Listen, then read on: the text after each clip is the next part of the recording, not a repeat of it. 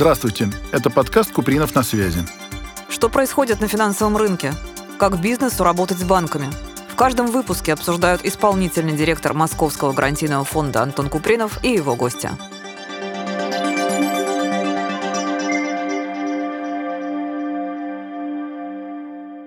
Дорогие друзья, здравствуйте. С вами Антон Купринов, исполнительный директор Московского гарантийного фонда. И сегодня мой гость Кирилл Косминский, исполнительный директор Ассоциации операторов инвестиционных платформ. Тема крайне интересная. Кирилл, пару слов расскажите о себе, чтобы слушатели понимали, с кем мы беседуем. Да, Антон Эдуардович, спасибо за приглашение. Я возглавляю Ассоциацию операторов инвестиционных платформ, если попроще, Ассоциацию краудфандинга с 2018 года. Был один из инициаторов ее создания. До этого работал в экономическом блоке Минэкономразвития. Удалось еще поработать и в крупнейшей экосистеме финансовой, ПАО Сбербанк, ну и сейчас в финтехе и вот в общественной работе, связанной с новыми инновационными финансовыми инструментами. Я так понимаю, что вы экономику изучали, то есть вы экономист Даже по профессии. диссертацию да? писал, да, будучи в министерстве. Она, конечно, сейчас далека, да и тогда, прямо скажем, была далека от практики. Это мировая экономика, регулирование международных страховых холдингов. Но, тем не менее, даже если посмотреть самые маленькие компании, которые потом вырастают и разрастаются до больших объемов, Amazon тоже начинался в кабинете, да, там этот Джефф Безос перекупал кроссовки. Это один из стартапов Амазона, покупал кроссовки, выкладывал их в интернет. Поэтому все рождается с идеей Дорогу в тысячу миль с первого шага, да, как говорят наши друзья-китайцы. Это правда, да. А вот слово краудфандинг, его как-то импортозаместить можно? Какое-то русское дать ему Мы делали опрос с планеты, 700 синонимов угу. подобрали. Это и взаимопомощь, стартап, идея. По сути, мы берем два слога, крауд и фандинг. Крауд – это толпа, коллектив, народ. А фандинг – это финансирование. Но вообще-то он в словаре русского языка есть, краудфандинг, поэтому уже такой термин предполагает интернет-технологии, коллективные технологии, сбора идей, средств одновременно и под некими стандартными правилами.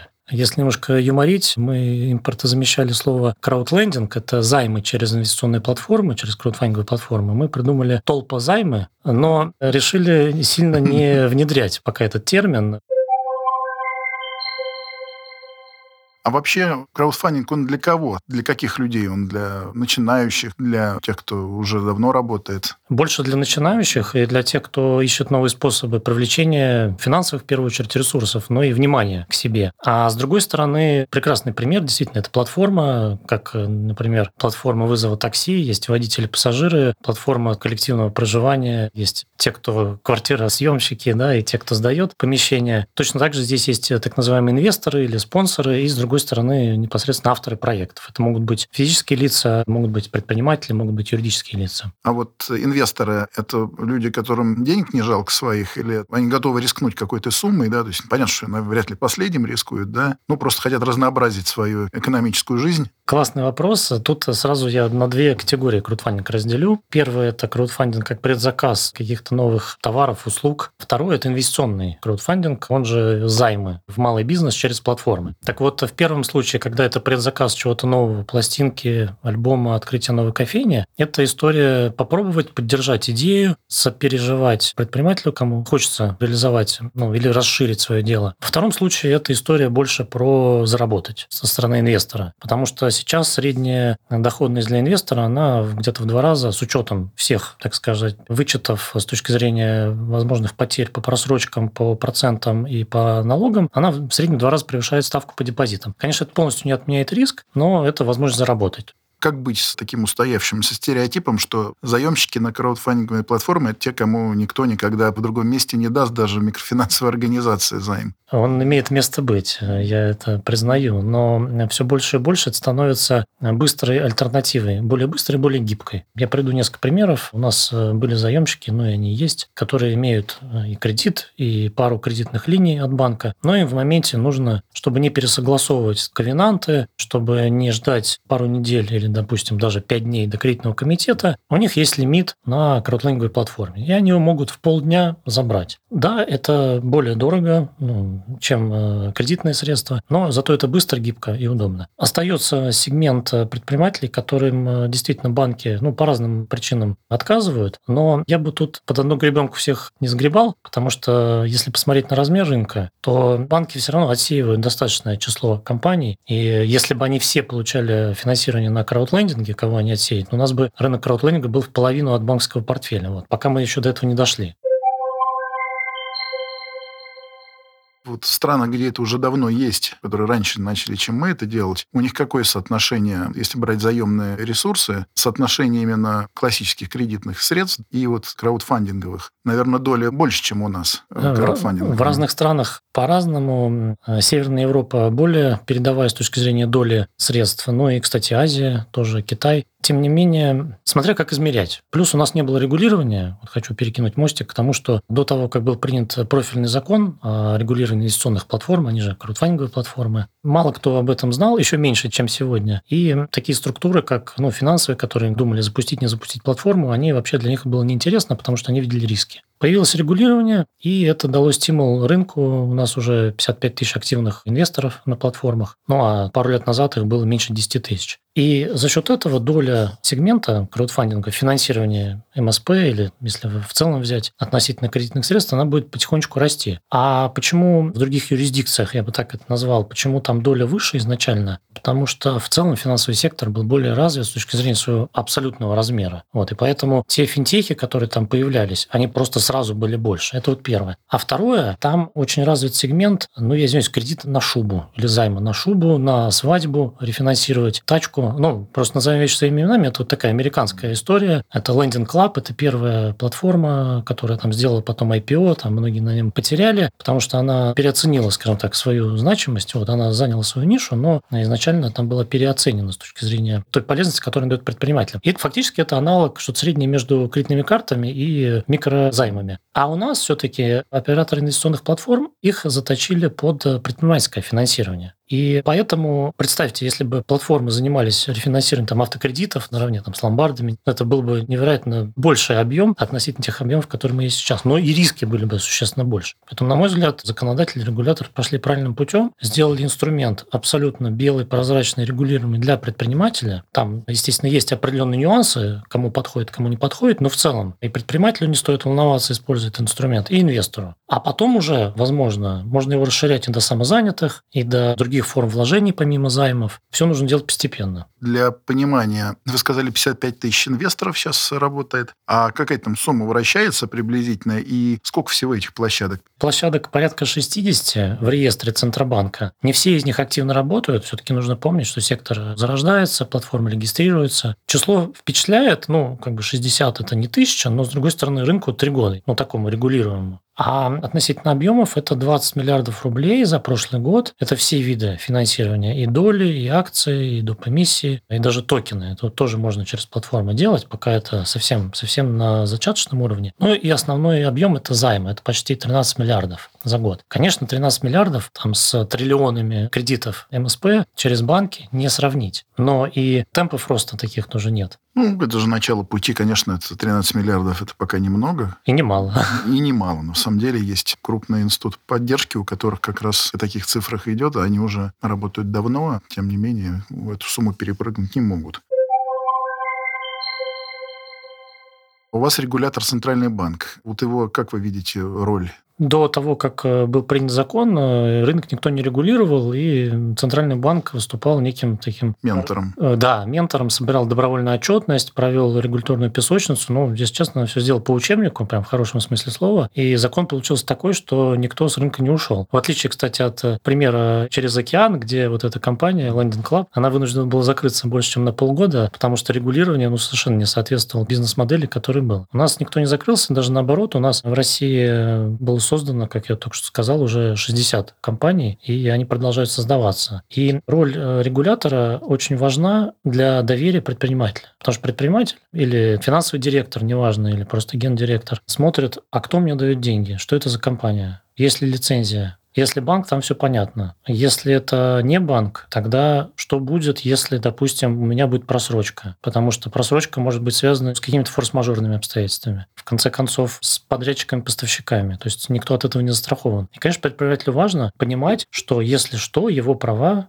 которые в законе прописаны, кто-то защитит. Это Центральный банк, ну, еще есть и антимонопольная служба, но в основном это Банк России. Ну, у нас, поскольку институт мегарегулятора, он давно вот внедряется, это сначала, по-моему, страховые туда ушли, Сейчас вот про лизинг разговор идет, что наконец-то он под управление Центробанка перейдет. Наверное, это логично, тем более, если Центробанк все делает правильно, я не думаю, что это сообщество будет сильно против.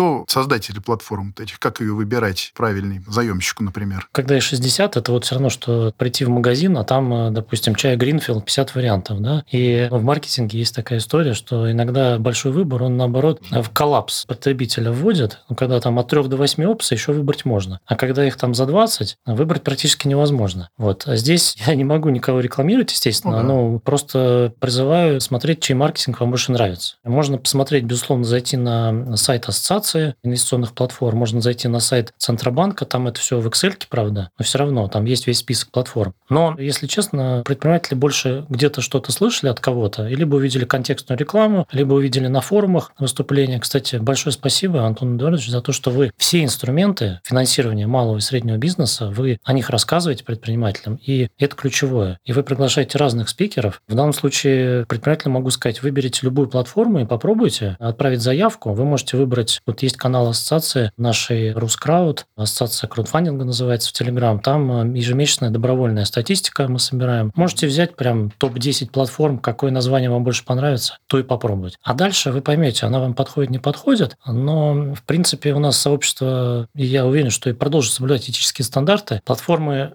пока небольшие в своей массе, и они открыто говорят предпринимателям, что вам подходит больше, вот у вас есть залог, вот идите на ту платформу, а мы больше с маркетплейсами работаем. А о каких суммах там может идти речь? Вы встречали максимально какую? Максимально была миллионов 30, это было под залог недвижки, но это mm-hmm. исключение из правила. Ну да, это Основные очень... суммы от 300 тысяч до 5 миллионов. Платформа проверяет и в бюро кредитных историй, и там и контурфокус, и прочие способы, и поручительство понадобится. Но это быстрый способ, быстрая возможность привлечь привлечь деньги. Тут еще один миф, что я могу привлечь много, вот мне надо там 10 миллионов, и вот я пойду и возьму 10 миллионов. Пока это не так. То есть пока это все-таки суммы более такие, приземленные. более приземленные, но тем не менее зато это позволяет охватить большее число предпринимателей. А какие еще обычно проекты? Это, отремонтировать кафешку? Бывает Или там все что угодно, да? Бывает. Но в основном это где цикл окупаемости этих денег меньше полутора лет. Потому что деньги довольно дорогие, прямо скажем. Платформа, она, может быть, была бы и рада, любая платформа, давать дешевые деньги. Но она вынуждена две стороны соединять. Инвесторы, учитывать интересы инвесторов, которые хотят заработать. То есть если инвестор завтра будет устраивать ставка 10, вот в текущих условиях, например, завтра, все готовы будут инвестировать в малый бизнес по ставке 10. Тогда, конечно, и предприниматели будут платить там, ну, с некой маржой, там, 13, допустим. А пока инвесторы хотят максимально большую доходность, и мы, поэтому в том числе, как ассоциация, проводим работу и для инвесторов, говорит, что вкладывайте в нормальный, защищенный, понятный инструмент. Не нужно вкладывать там напрямую куда-то. Ну, опять-таки, вы можете вложить вашего друга в ООшку, но просто подумайте, как вы из этой доли будете выходить, будете ли вы управлять. А если вы даете займы через платформу, в портфель займов, вообще как бы голова не болит, и за вас эти займы платформа управляет.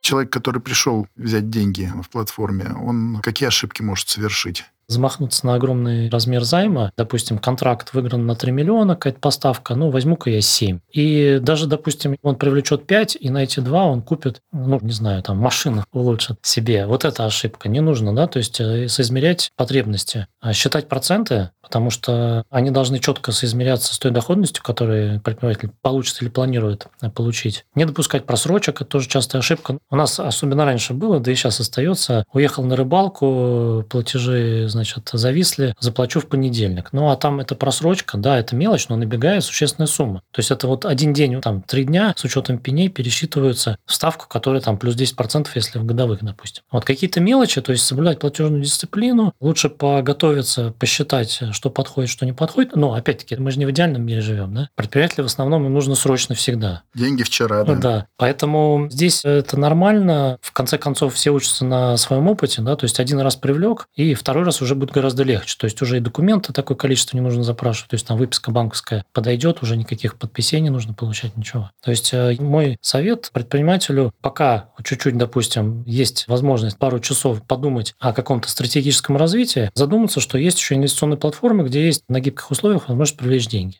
И подать заявочку, попробовать потестировать. Не сильно вы переплатите, зато вы поймете, как это работает, и в дальнейшем фактически в один клик вы будете эти деньги получать. Но считать э, ставки и условия. Ну да, помните то знаменитое «бери ношу по себе, чтобы не подать при ходьбе». Да? Это подходит для всех да, случаев, и в этих-то особенно процент невозврата, он какой? Он больше, чем у банков? Меньше? Он сопоставим, сопоставим. в среднем. Да, он там был меньше, сейчас чуть-чуть больше, смотря как считать. У нас э, очень мудрый регулятор в плане не потому, что я хочу какой-то комплимент сказать, а сколько потому, что как только начала расти вот эта ставка дефолтности, мегарегулятор ввел рекомендации по скорингу. То есть, чтобы платформы оценивали. А это палка о двух концах, потому что, с одной стороны, меньшее число предпринимателей сможет привлечь деньги, но потому что скоринг будет строже, будут стандарты. С одной стороны, это не очень хорошо для предпринимателей. С другой стороны, для инвесторов и для устойчивости сектора, и для интереса вообще инвесторов в него, это хорошая история, потому что чем жестче будет скоринг, тем лучше будут стандарты, тем больше инвесторы будут уверены в том, что они не попадут на существенную просрочку да, и не потеряют свои деньги. Банк России пока ввел рекомендации, если этот показатель будет расти, у меня такое ощущение, что ведет и прям правила. То есть, что это означает? Что краудфандинговые платформы, они же инвестиционные платформы, по сути, тихонечко превращаются в банки с точки зрения правил скоринга. Насколько это ухудшит для предпринимателей возможность привлечь деньги, я верю, что не сильно потому что по-прежнему будет специализация платформ, и по-прежнему можно будет найти своего инвестора, скажем так. Антон, дальше я тоже хотел и вас спросить, э, с учетом тех трендов, которые мы видим, что бизнес потихонечку использует инвестиционные платформы. Я знаю, что вы на форумах и в своей информационной работе, как в работе фонда, тоже эту тему освещаете. Хотел спросить, может быть, у вас есть более интересные планы, может быть, какие-то освещения, может быть, пилотов для предпринимателей?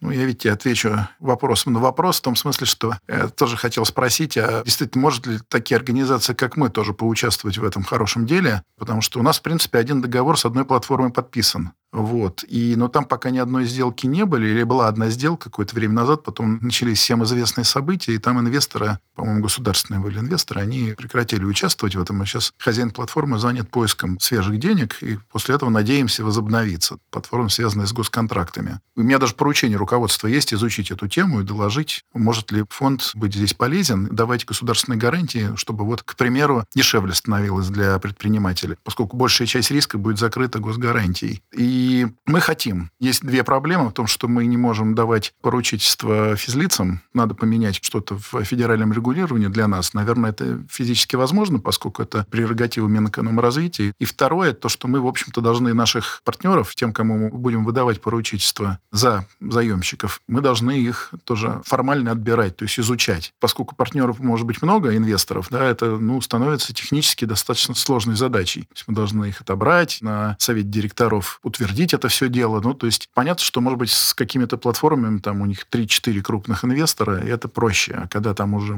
десятки, сотни людей, это немножко сложнее. Но мы считаем, что тему надо развивать, потому что это дает массовость. И как раз те компании, которые не сразу могут получить кредиты в банках, они получат доступ к финансированию. А это задача господдержки, в общем-то, основная. И, в принципе, я думаю, что надо какие-то совместные усилия предпринимать, потому что мы с удовольствием в эту тему бы вошли. Как раз сейчас изучаем, сколько у нас этих платформ, какие у них там портфели. Кстати, роль самой платформы, если бы ЦБ согласился с этой идеей, что если происходит дефолт, мы через платформу могли бы рассчитаться с инвесторами. Это работа, которую надо делать не только с Минэкономразвития, а еще и с Центральным банком. То есть я тему бы категорически бы не бросал, а продолжал дальше делать. Это, в общем-то, в наших планах. Потому что, мне кажется, это действительно даст охват именно тех целевых клиентов. Им деньги нужны сейчас и срочно. Спасибо огромное за такой подробный ответ. Видно, что вы ну, не просто концептуально думали о том, чтобы это интегрировать, но и уже о таких технических деталях говорить, которые и регулятор-то, и Минэк, и не говоря уже там Минфин и аппарат правительства, да, и комитет, который отвечает за изменение закона, да, вот они пока еще про это не думали, и с удовольствием от ассоциации мы подключимся к экспертно, как это можно правильно правильно оформить и предложить министерству а, улучшить, э, чтобы ну, больше предпринимателей могли воспользоваться. Ну, если вы считаете, что да, вот инвесторам это было бы интересно, и они бы там тогда более массово инвестировали, например, это уже хорошо, да, то есть если человек готов рискнуть большей суммой, знаешь, что там 70% будет закрыто госгарантией. Хотя бы да. частично, да, там 70 можно даже меньше, но это mm-hmm. вот как раз настраивается. Если частичная гарантия есть, это очень важный маркер для инвесторов. Видите, у нас еще и практический результат нашей встречи, что мы сможем дальше начинать двигаться, чтобы тему не бросать, а что-то из нее получилось. Потому что если это будет важной частью кредитного рынка, да, то зачем вскакивать потом на поиск, когда мы еще так пока можно зайти в вагон, а не догонять его. Обязательно, я думаю, надо продолжить общение в этом смысле.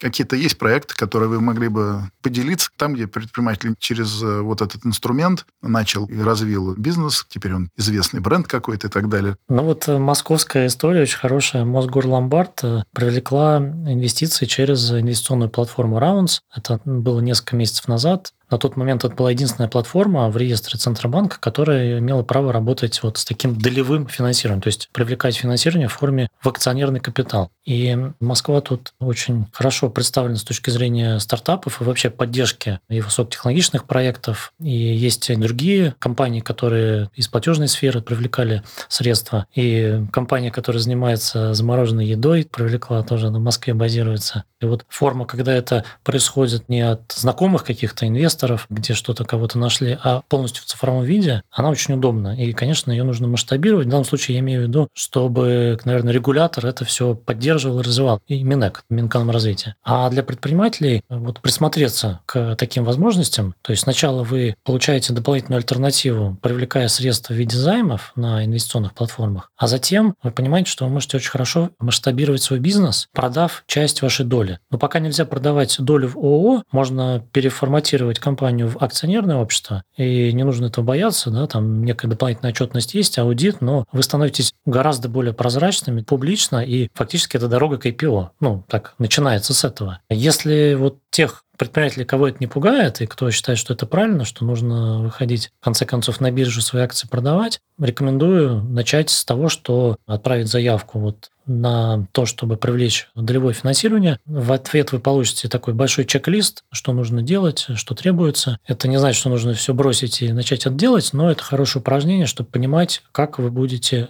увеличивать стоимость компании, как можно это сделать за счет того, что вы на инвестиционной платформе привлечете средства через выпуск новых акций. Да, это тоже очень такая хорошая перспектива. Единственная история до 2008 года была достаточно простая. Предприятие развивалось, развивалось, развивалось, потом проводило или IPO, или приходил какой-то стратегический инвестор, чаще всего оттуда. И вот как-то для этого предприятие проделывало определенную работу, начинал налоги платить, нормальный аудит, хорошего финансового директора брала, начала с банками разговаривать. И это выглядело красиво. А вот 2008 год, тот кризис и тоже политические события, потом 2014 год, и вот э, поскольку этот приток денег, он изменился, уменьшился, мотивация у компаний именно вот правильно развивать себя, свои финансы, обеляться, становиться респектабельными, прозрачными бизнесменами стало сильно меньше. Банки научились с этим работать, платформу научились, они понимают отчетность компании, риски принимают связанные, вот, в том числе и налоговые. Научились с этим делать. Но вот дальше идти сильно тяжелее, потому что возможности и биржи, и IPO, и вот какого-то вот такого красивой жизни финансовой, они сильно стали хуже. Ну, это факт, с этим ничего не поделаешь. Мы говорим не про мегапроекты, то есть это все-таки не там строительство ЦКАД или, ну, не знаю, там новый космодром. Мы все-таки говорим про более локальные истории, сеть неких магазинов или высокотехнологичное программное обеспечение там определенной области для автоматизации кофеин, ресторанов. Понятные вещи, которые в своих отраслях очень хорошо растут и развиваются, и даже идут на зарубежные рынки. И вот инвесторам, как корпоративным, так и розничным, крайне интересно в таких историях участвовать.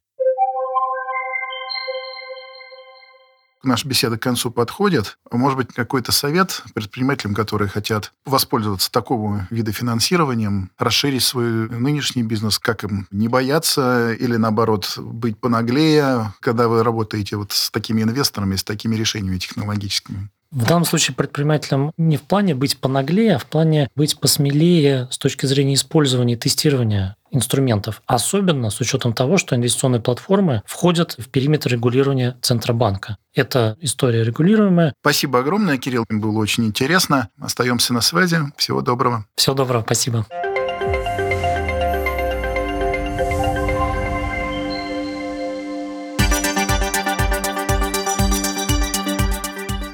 Где предпринимателю найти деньги на свой проект? Что происходит на рынке кредитования? Как компаниям малого бизнеса достичь финансового успеха? Реальные кейсы и профессиональные эксперты в моем подкасте «Купринов на связи». Подключайтесь, подписывайтесь и будем на связи.